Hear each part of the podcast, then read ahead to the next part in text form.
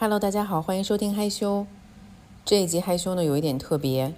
首先呢，我没有带录音设备，现在我就是对着一个手机在说话，所以可能这一期的声音质量不是最好的。为什么我没有带录音设备呢？是因为我现在正在医院的新生儿病房 NICU。在我开始讲述之前呢，先跟大家打个招呼，因为我现在正在新生儿的这个特需病房里面，所以一会儿可能会有护士进来、医生进来，或者也许有一些我不知道特殊情况，所以录音有可能会被打扰。啊，大家暂时把这一期播客当做一期声音 vlog 好了，因为无论是此时此刻的我，对于自己要讲什么，并没有做太多的准备。啊。我对于周遭的一切也没有太多的控制，它可能就是会有一点即兴吧。OK，事情是这样的，星期四的晚上，嗯，啊，月嫂走了之后呢，我跟黑子得意洋洋的做好了我们两个人照顾奈友的这个晚班儿。啊，他一个星期呢负责四个晚上，我一个星期呢负责三个晚上。我们的工作内容呢就是睡在奈友的房间里。他睡在自己的小床上面，然后我们就睡在他旁边的一个单人床上面嘛。这样的话，有一点风吹草动的话呢，我们都可以立刻的做出反应。毕竟他现在马上就要两个月，还不到两个月，还是一个很小很小的宝宝。让他一个人睡在自己的房间里面，我们还是有一点不放心的。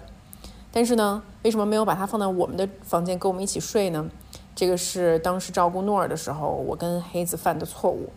哎，这个小婴儿啊，没有生过孩子的朋友可能不知道，他们晚上很容易发出叽叽咕咕的声音。就这一点我也很震惊，你知道吗？我第一次跟诺尔这个这位婴儿 一起睡的时候，我惊呆了。我想说，天啊，你怎么这么不安静？就是他们。比如说会因为肠子里面有一些胀气呀，或者可能就是单纯单单纯的生长痛啊，就会发出一些声音。所以如果是一个睡眠很轻的人，比如说我，我相对还蛮轻的，就很容易被这个声音所干扰啊。然后包括可能小婴儿他一个晚上要起来几次喝奶呀，或者他有的时候就是自己没有办法接觉，然后就醒了啊。如果他在跟我们一个房间睡的话呢，其实我跟黑子都睡不好，就。三个人在一起，一个人发出一点反应，另外两个人也都醒了，啊，所以说当时照顾诺尔的时候，我跟黑子就经历了我们婚姻最脆弱的六个月，就是他，就是诺尔生命的前六个月，因为两个人啊，就是要轮流起来照顾他呀，然后一个人照顾他的时候，另外一个人其实也被弄醒了，最后三个人就都顶着黑眼圈，每个人心情都不好。所以这次奈要出生的时候呢，我们俩就商量好了，说，哎，干脆呢，保住一个人在我们自己的卧室好好睡觉，另外一个人去奈友的房间照顾他。好，说的好好的。那星期四晚上呢，就轮到我了。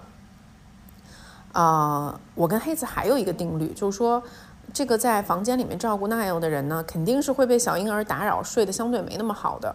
但是呢，我们为了保证另外一个人的睡眠，尽可能这个人能撑就撑。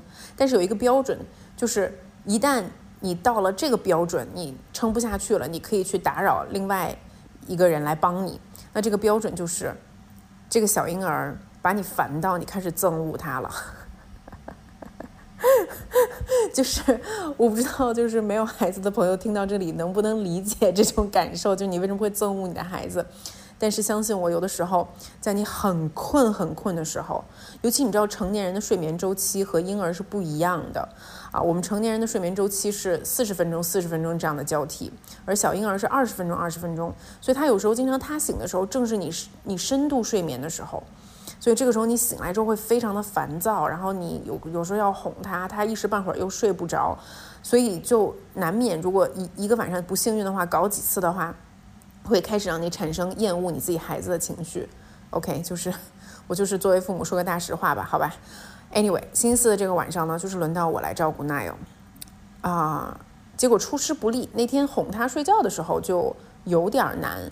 啊，好不容易七点钟试着把他往床上放，八点钟试着往床上放，最终九点的时候，终于九点的时候他睡着了。然后这个时候我精疲力尽，因为虽然说很多个晚上黑子在照顾他，但是我还是要起来喂他喝奶的。所以朋友们有所不知，我邵静竹本人在过去的两个月的时间里面，从来没有睡觉超过三个小时过。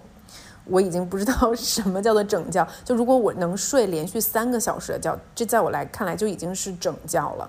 就我的睡眠基本上都是一两个小时，两个小时，一两个小时居多的，就两个小时，然后就要醒了。呃，就就算是好像现在没什么事儿，就算是我不喂它，有的时候我也都会生物钟一样的醒来，感觉好像会有什么事情发生。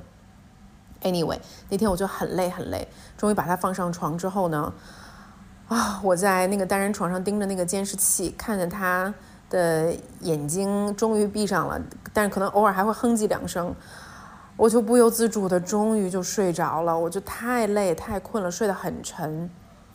结果十点半，刚睡了一个半小时，他就开始叽歪。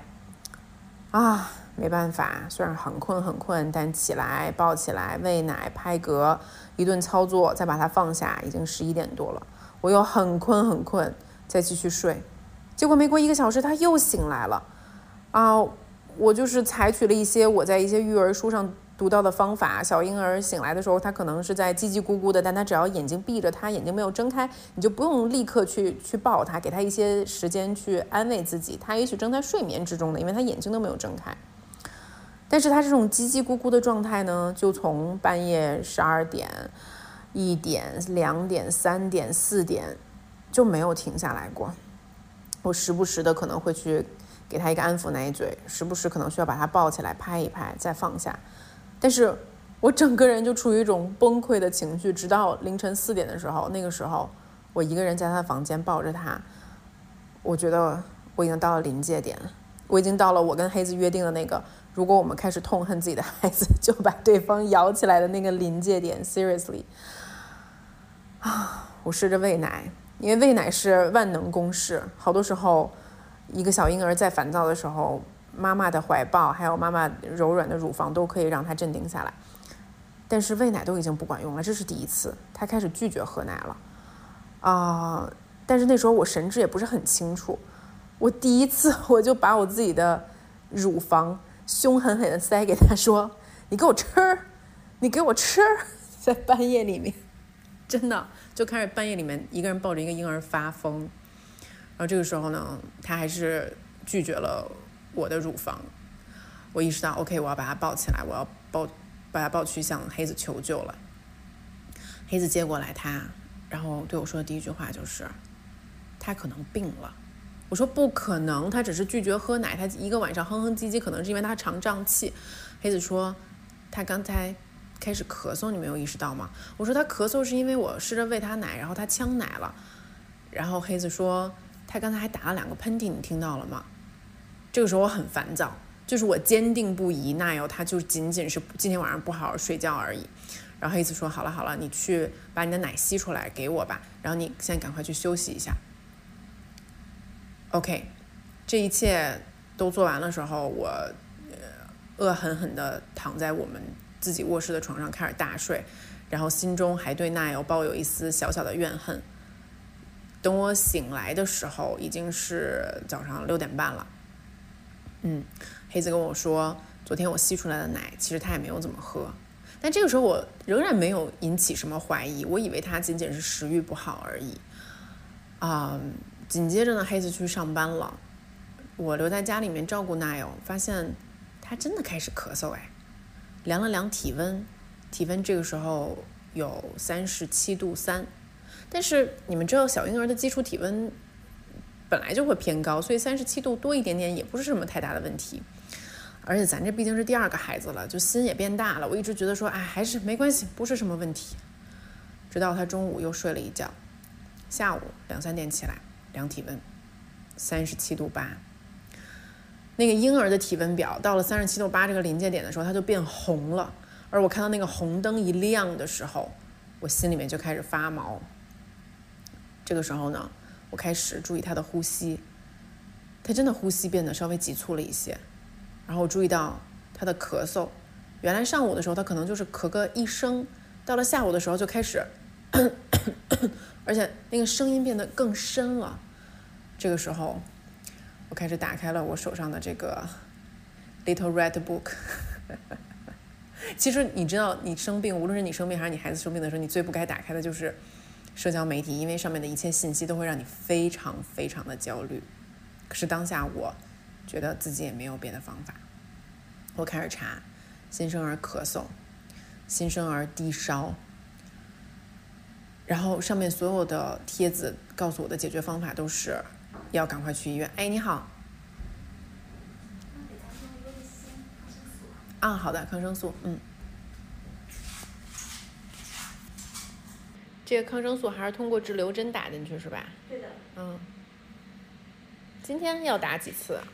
嗯，两次。嗯，对，三次。嗯。都一样的。嗯。今天晚上七点半还有一次，然后还有就是半夜里面有一次。就还是每八个小时一次。对。嗯。给他打这个针不需要叫醒他是吧？啊，不需要叫醒。嗯。OK，刚才护士进来给娜瑶打了一针抗生素，我们继续说吧。不过估计大家听到这儿，听到这个刚才的小插曲，也应该猜到了。是的，啊，娜瑶肯定是住院了。嗯，那天在小红书上慌乱的搜索完一番之后呢，我就跟黑子说了这个情况。啊，我们各自使用自己的方法。黑子呢是通过 Chat GPT，他的 AI 朋友告诉他说：“OK，如果一个两个月的宝宝啊出现低烧、咳嗽啊食欲不振的情况的话，你应该把他送到医院去看一看，因为这个症状也许在儿童或者成人身上都不是很严重，但对于一个新生儿宝宝，一个三个月以内的宝宝来讲，他们是非常娇弱的，他们的抵抗力也很差。”所以说，一切病症都有可能以比你想象的速度更快的方式发生。所以说呢，他就急急忙忙的从办公室赶了回来。我们两个人在一个下着雨的，那要醒了，正在打哈欠。妈妈在旁边录播课呢，好不好？你再睡一会儿。于是我们两个人在一个下着雨的周五的下午四点钟，抱着孩子在家里集合，试图 在最不可能打到车的时段打车去医院。好不容易打到车之后，又堵在了漫长的路上。从我家到医院，如果不堵车的话，可能大概半个小时。但是因为这个路况，再加上周五下午这个下班的时间。足足搞了一个多小时的时间到了医院，但说实话啊，即使是这个时候，我作为一个天生比较乐观的人，我到了医院无非是觉得咱们今天过来呢，就是以防万一，对吧？我压根儿从心底就不觉得啊会有什么大的事情发生。那首先到了这个前台，先跟急诊的护士汇报一下病情。哎，医院的急诊部现在基本上一半以上都是小孩儿。因为现在就是一个流感的季节，无论是甲流、支原体，还是其他的各种各样的病，层出不穷啊，反正堆满了孩子啊。但是呢，你们知道急诊还是会根据每一个病人的具体症状，由护士来决定是否需要把你提前。啊，那当时我也觉得我们应该不需要提前吧，就等一下就等一下好了。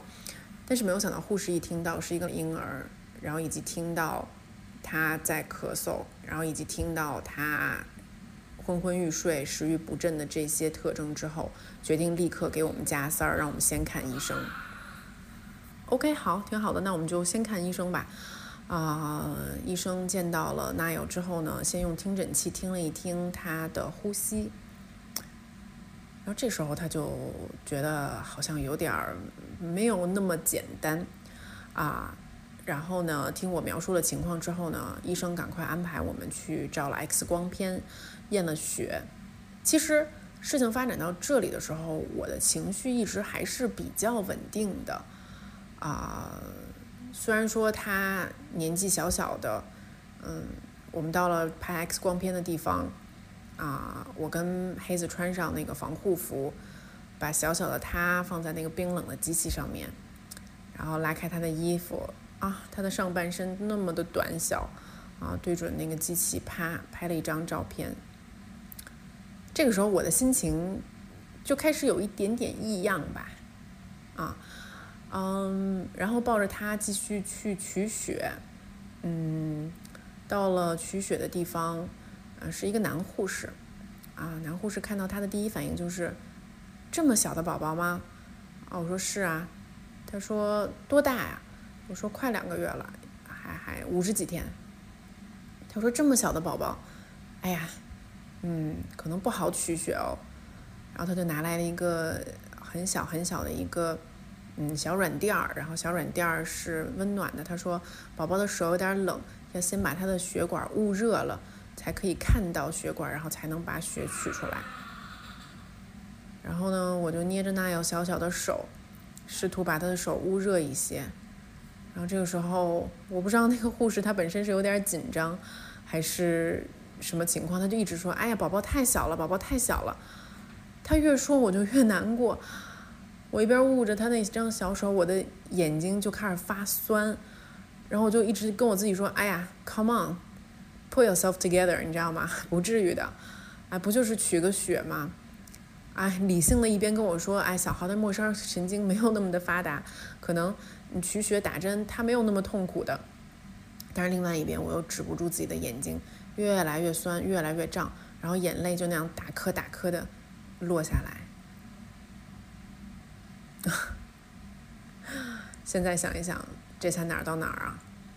嗯，验完了血，照完了胸片儿，医生看了看说：“OK，情况非常的明朗，它是病毒感染。这个病毒的英文名字呢叫做 RSV，中文呢叫做呼吸道合胞病毒。我完全没有听说过这样的病毒。医生说，其实这个病毒本身呢，对于成年人甚至是三岁以上的儿童都没有那么可怕，它的传染性并不强。”而且它的病征也没有非常的危险，但是可恶的是，他很喜欢攻击六个月以内的小婴儿。我说他到底是怎么传染上的呢？医生就开始询问说：“啊，你们家有没有流动人口？”我说：“爸爸现在在上班。”然后他问说：“啊，还有别的小孩子吗？”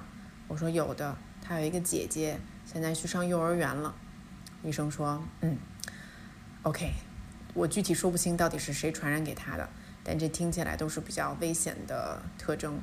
一般感染了 RSV 的小宝宝，都是因为他是家里面的比较年轻的那个宝宝，嗯，家里面有哥哥姐姐去上幼儿园，幼儿园又是一个病毒的大染缸，啊，大宝宝不知道携带了什么病毒回家，很有可能就会把病毒传染给小宝宝。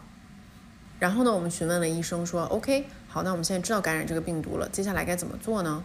医生说你们需要住院两到三天的时间。这个时候我仍然觉得医生是不是稍微有一点点大惊小怪呀？But anyway，嗯，本着保险起见的这个想法，我们还是去办理了住院手续。那办理住院的时候呢，住院分两种，一种呢是普通病房，还有一种呢就是特需病房。所谓的这个 NICU NICU，ICU 大家应该也知道吧，就是那种啊需要护士和医生二十四小时不间断的照顾你，去监测你的各项指标的这种病房啊，它肯定啊照顾的会更细致一些，但它也更贵一些啊。然后当时我们在前台办理住院手续的时候，我一直以为我们住在普通病房就够了，我一直甚至觉得说住院两三天应该都还是一个。比较夸张的一个，嗯的措施，但没有想到护士跟我说，医生那边的建议是要住啊 NICU。可能是一个很幸运的人吧，我是没怎么住过院，除了生孩子。我听到 ICU 这个词都是在电视剧里面，以及自己身边的朋友提及长辈生病了住到了 ICU 里面，在我看来，ICU 就好像是要有呼吸机。然后，孤零零的病人一个人在一个偌大的房间里面躺着的那种场景，所以我当时听到这几个字母的时候，我整个人就很傻。啊，黑子倒是比我更有经验一些，因为之前跟大家说过，他爸本来今年就病了，所以一直也是在 ICU 里面进进出出。黑子跟我说：“你不用担心，ICU 并不代表说它非常的严重，只是代表他这个病需要护士。”二十四小时的关注他，啊，当然这也许是好事儿，你知道，跟普通病房比较起来，嗯，起码我们能轻松一些。啊，也放心一些，因为有专业的人一直看着他。于是办好手续，那天晚上我什么都没有准备，我就是带着孩子过来看个病。我当然以为当天晚上就能回去的，隐形眼镜都没有多带一副。但因为我现在是一个母乳的妈妈，我跟黑子之间如果家长留下来一个人陪护，那肯定是我呀，黑子又没法喂奶。于是我就这样跟他一起留在了医院。事实证明。留下来，甚至是进 ICU，都是一个非常正确的决定。因为这个核包病毒在刚开始发病的时候症状并不严重，但是它确实是以比较快的速度，让这个病程变得变越来越扑朔迷离。当天晚上我就感觉到奈友开始咳的越来越厉害了，而且咳的时候呢有明显的痰，嗯。医院先对他进行了比较保守的治疗，保守的治疗就是雾化加上吸痰。雾化呢，就是会把一些嗯药以这种雾的形式，呃，通过面罩，然后慢慢的让宝宝呼吸进去，看能不能对他的变形进行缓解。那吸痰呢，就是因为小宝宝嘛，它不像我们一样流鼻涕了可以把它醒出来，啊，有痰可以把它咳出来吐出来。他们的痰卡在嗓子里面，就是非常难受。而如果痰一直淤积在身体里面的话，他的病就没有办法好。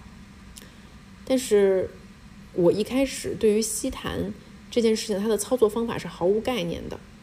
在这里的话呢，也提醒，也许 家里面有孩子的父母，下次如果医生护士跟你说你们家的孩子需要吸痰的话，我对你们的建议是，如果你们跟我一样心理比较脆弱，你们最好就不要看到这个场景。因为当我第一次看到这个场景的时候，我是被吓傻了。所谓的吸痰呢，就是把一根细细的管子塞到宝宝的喉咙里面，然后把痰抽出来。喉咙里面的痰吸完之后呢，要再换一根更细的管子塞，把这个管子塞到他的鼻腔里面，就像是做核酸测试一样。这个东西吸到你的鼻腔里面，然后再把你鼻子里面的鼻涕给吸出来。而当你的孩子在被吸痰的时候呢，他一定会发出非常不愉快的声音。不得不说，我第一次听到那要被吸痰发出来的声音的时候，我心都碎了。当然了，那个时候他声音还比较洪亮，还没有被 病折磨的太久。所以说哭的那整个就是一个整个楼道都听到了，还好这个 NICU 里面也没有太多的孩子进，当时进来的时候只他一个。医生刚开始跟我们说，先住两个晚上，观察一下。嗯，第一天醒来之后呢，我还是挺乐观的。我给家里的人写了一个单子，我说你们得把隐形眼镜给我拿过来。我要一个洗面奶，啊，我还要一个小的浴液，我得想办法洗个澡，啊，给我带点换洗的衣服来，还有一些那药要用的东西。你们有多少人在医院的病房里面陪过病人？我可能是很幸运吧，在我的记忆里面，我没太做过这件事情。我妈妈原来得过癌症，但是其实那个时候我很小。我也从来没有彻夜留在病房陪护过她，都是白天去看她陪她，晚上就走了。这是我第一次真切的在医院的病房里面待了这么长的时间。我不得不说，医生护士们，我真的好佩服你们，因为这种封闭式的面对病人很痛苦的状态的环境。真的是太容易让人抑郁了，加上这两天上海的气温骤降，我跟娜瑶关在这个小房间里面，我我看着他那个小小的手被扎了好多好多针，先是取血，后来呢要给他扎支留针，然后再后来呢时不时的要把他的小脚丫儿再扎一个小针口啊再继续的取血去做血常规。再后来呢因为他不好好吃饭所以要给他输液。在医院待了两天晚上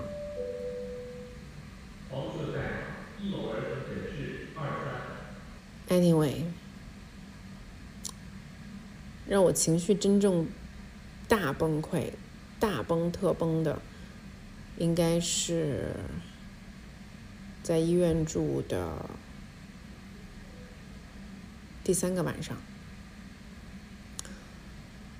啊，第三天，Nile 的荷包病毒慢慢的变成了肺炎。我跟他在一个房间里面，每天晚上睡在他旁边，还是每隔两三个小时起来喂他喝一次奶色代码是除，还有盐黄色代码是除，还有盐我睡在他旁边。我们之间唯一的纽带和我觉得我可以给他的支持，就是我仍然可以每两三小时起来一次喂他母乳。这个时候我已经非常非常非常累了，但是妈妈是一个什么样的角色呢？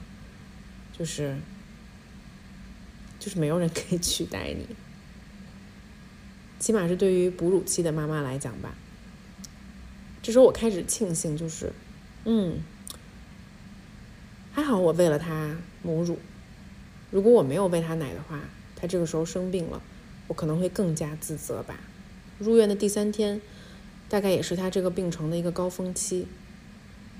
那个晚上，他几乎都没有怎么睡，一个晚上都很不舒服的在发出各种各样的呻吟，喝奶也喝不下去。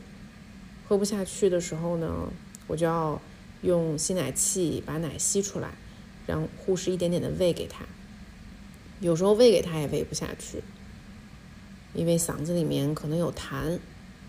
这个时候呢，我就要忍受着他痛苦的表情和声音，在旁边默默的看着护士给他吸痰。人的情绪在半夜的时候又很容易脆弱起来，加上严重的睡眠不足。我记得第三个晚上，他又突然烧到了三十八度五。我觉得没有一个人在这个时候在我身边支持我，除了当天晚上一直在特需病房照顾他的那个护士。这个房间里面，当下那个瞬间，只有。我们三个人，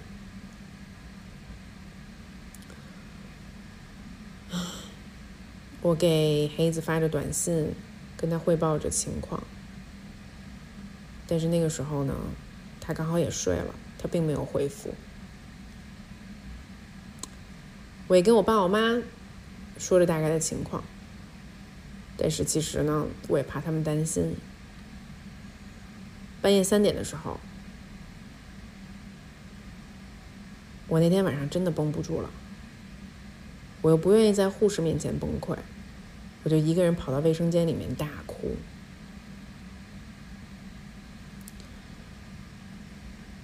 哭的时候，内心只有几句台词来回来去的念，就是奈友，我求求你啦，你好起来吧。奶油，妈妈不想看到你这么痛苦，你多喝一点奶吧，你好起来吧，我陪着你呢。然后呢，眼泪擦干，洗把脸，再再假装坚强的回到病房，继续陪着他。折腾到了早上六点多，最后一次给他吸完痰之后呢，护士给他喝下了九十毫升的奶。那个时候我真的想把那个护士举起来，绕圈圈，想说你太棒了，你竟然能给他喝下九十毫升的奶。那有原来生病之前是一个小猪，动辄就喝个一百一百毫二十毫升的奶完全没问题，喝的又快又好。但当然，他现在生病啦。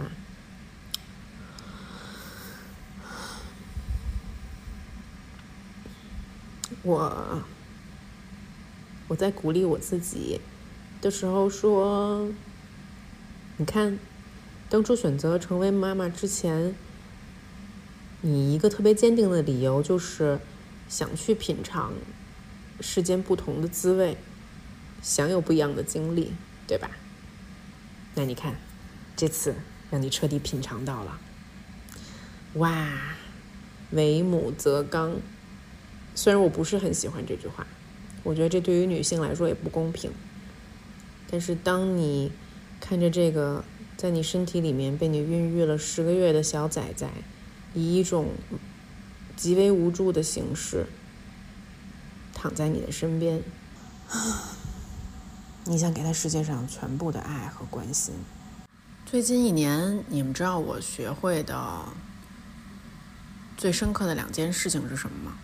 第一件事情呢，是我发现，在爱这件事情里面，学会怎么去爱别人，比被爱更重要，也更幸福。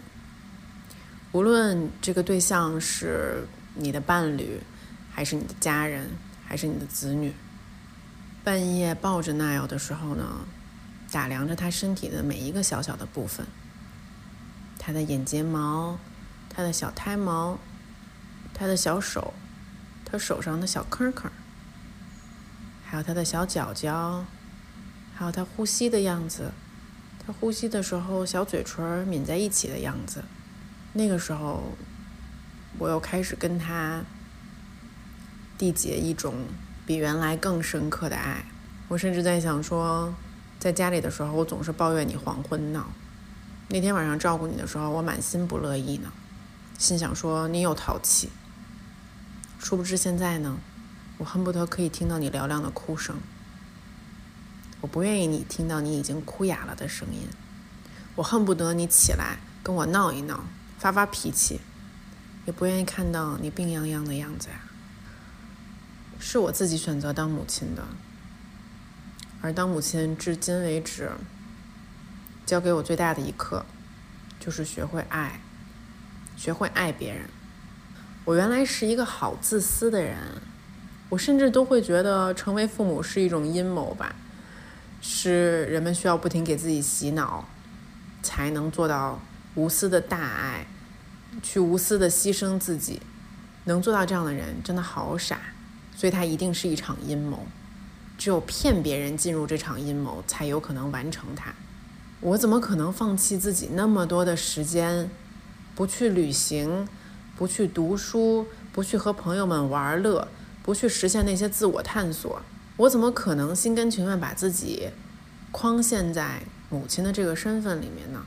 生命好短，自己才是最重要的。然后我发现，现在的我果然是被洗脑了。也许是我现在头脑发热说出这个话的。其实我觉得人有的时候要学会适度的牺牲自己。甚至有的时候意识到，你不是最大的，爱自己不是第一位的。这听起来非常的反直觉、反人性。但是，去给别人爱，去缩小自己，有的时候会把你完完全全抽离原来看待这个世界的一切角度。你会觉得自我虽然缩小了，但是世界好像。却又变大了，在自我缩小的同时，你感受到爱的棱角、爱的边际，却又变得更宏大了。原来惦记别人，为别人牺牲自己的时间，牵挂别人，让别人打扰你的这些计划，让原来一直试图去控制一切的你自己，变得失控了一些。原来这些听起来完全不可能。不可理喻的反自我的事情，却能让你体会到生活的许许多多的滋味。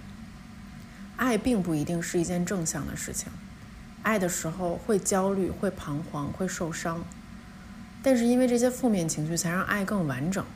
我相信奈友一定会好的呀，他现在已经不发烧有一天的时间了，而且整个人看上去也清爽了不少，他那种痛苦的呻吟声都变少了。现在在旁边像小猪一样正睡觉呢。医生说，如果各项指标都正常的话呢，再过一两天应该就可以出院了。出院之后呢，我们还要在家很精细的护理他，嗯，给他吸鼻涕，给他做雾化，嗯，最好把他跟姐姐稍微隔离一下，最好把他跟所有人都隔离一下。我这周本来安排了好多工作，虽然说没有去上班，但你们知道我是闲不下来的。我本来这周日要更新 vlog，本来其实这周的播客不是这个题目，我要跟我妈做一期对谈的，这些都耽搁了。都被小娜要打乱了，但是只要她好了，我相信过去发生的这些，我现在此时此刻复杂的感受，都会变成爱的一块不一样的拼图，一个不一样的棱角。第二件让我大彻大悟的事情呢，听起来就要更理性一些了。我发现人呢，还是要谨慎一些，因为世界上所有的好事儿啊。都是慢慢发生的。Seriously，你无论是你期待的升职加薪的机会，还是你们家做的一笔投资，你认真健身、健康饮食，身体变得越来越好看，越来越受控，这个过程也是非常缓慢的。所有的这些带给我们莫大喜悦的事情，其实他们都发生的很慢。你有很长的时间去迎接这种喜悦，消化这种喜悦。可是坏的事情，它往往是一瞬间发生的。无论是拿到了一张令你不可置信的糟糕的身体检查报告，被医生告知得了某一种病，走在路上被车撞，去上班的时候通知被裁员，哪怕是走在大街上崴了一下脚，但崴的这下脚就是很严重，就是伤筋动骨了，就是得去医院好好包扎一番。这些坏事儿，它经常就是以一种迅雷不及掩耳之势的速度发生，让你完全没有做好准备。所以说呀，现在我也是理解了，为什么人到中年呢会越活越胆小。在医院度过了特别痛苦的第三天晚上，我做了一个决定，我必须冲回家洗个头。冲回家洗个头，看到了诺尔。诺儿一直在问说：“妈妈去哪里了？那要去哪里了？”还好呢，我们给他读了小鼠波波那系列书。小鼠波波呢是这么一个卡通人物，啊，它就是一个小老鼠的形状，啊，它的英文名叫做 Macy，但不知道为什么进了咱们中国被翻译了之后呢，就变成了波波。啊，小鼠波波这系列的书呢，我们给他买了二三十本，嗯，这里面呢有波波去超市，波波去幼儿园，还有波波去医院。波波为什么去医院呢？因为波波玩蹦床的时候摔坏了脚，所以说呢，他就要去医院打绷带。但是呢，啊，这个童书的意义其实就是把一些生活的场景编成一个小故事，用波波这个卡通人物说出来给小朋友听。哎，这个大概原理跟这个小猪佩奇是一样的，只是我们现在还没有给他看动画片嘛，所以就给他读小鼠波波的书比较多。那我跟娜友不见了之后呢？家里人就一直在跟他解释说：“你看过小鼠波波去医院的书是不是？妈妈和奈奥也去医院啦。”诺尔很可爱，他一边半信半疑，一边呢还会每天早上起来坚持跑到奈奥的房间里面问说：“奈奥去哪里啦？”你跟他说去医院，但他还是会问：“奈奥去哪里啦？”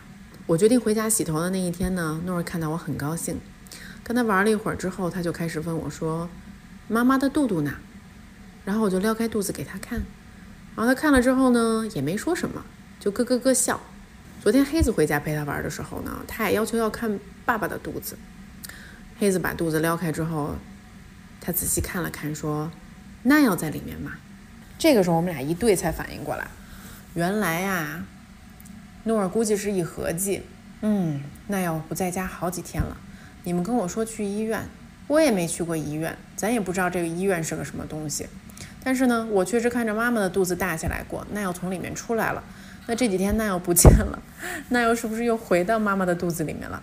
我看妈妈的肚子挺小的，那难不成那要是回到爸爸的肚子里面了？我最好把两个人的肚子都检查一遍。感觉这个不到两岁的小孩还是有点他自己的逻辑的。But anyway，那天我心情很差的回到家洗了个头发。见到诺儿之后，首先是感觉好一些了，然后呢，跟我妈深情拥抱。是的，姥姥现在还在上海。然后呢，姥姥提议说她陪我一起来医院待一会儿，因为你知道黑子呢跟我一样是一个情绪很敏感的人。我俩但凡看到娜又被采血或者是痛苦呻吟的样子，两个人就一起对着窗户流眼泪了。但是我妈作为一个前任的医护工作者，她自认为自己是比较坚强的，于是呢，他就跟我一起回到了这个病房。果真有姥姥在，姥姥就是最好的 cheerleader，最好的啦啦队队长。他来了之后，我觉得整个病房的气氛都变好了。我们跟护士有说有笑的，我甚至。不知道自己是不是产生了一种错觉，我觉得奈奥的病都快变好了，啊，所以说呀，虽然说生活中总是有一地鸡毛，虽然说好事儿总是以很慢的速度发生，而坏事总是以很快的速度发生，但是一定一定要珍惜你生活中的彩虹。我生活中的一道大彩虹，当然就是马女士。感谢我的妈妈，昨天有她来病房之后呢，我都感觉好多了。OK。现在快一点钟了，看一看又该喂奈尔喝奶了。哎呀，小家伙，嗯，怎么了？Hello，嗯，给大家听听你的声音，奈尔的嗓音都哑了，嗯，看，嗯，又有一口老痰在嗓子里面呀，啊？那我们我们一会儿看一看什么时候要吸个痰，然后再喝奶奶，好不好？嗯？OK，他要醒了。那这一集害羞就是这样了，我也不知道我录了多久，我也不知道这个录音质量怎么样。But um, anyway，啊，我们下期见。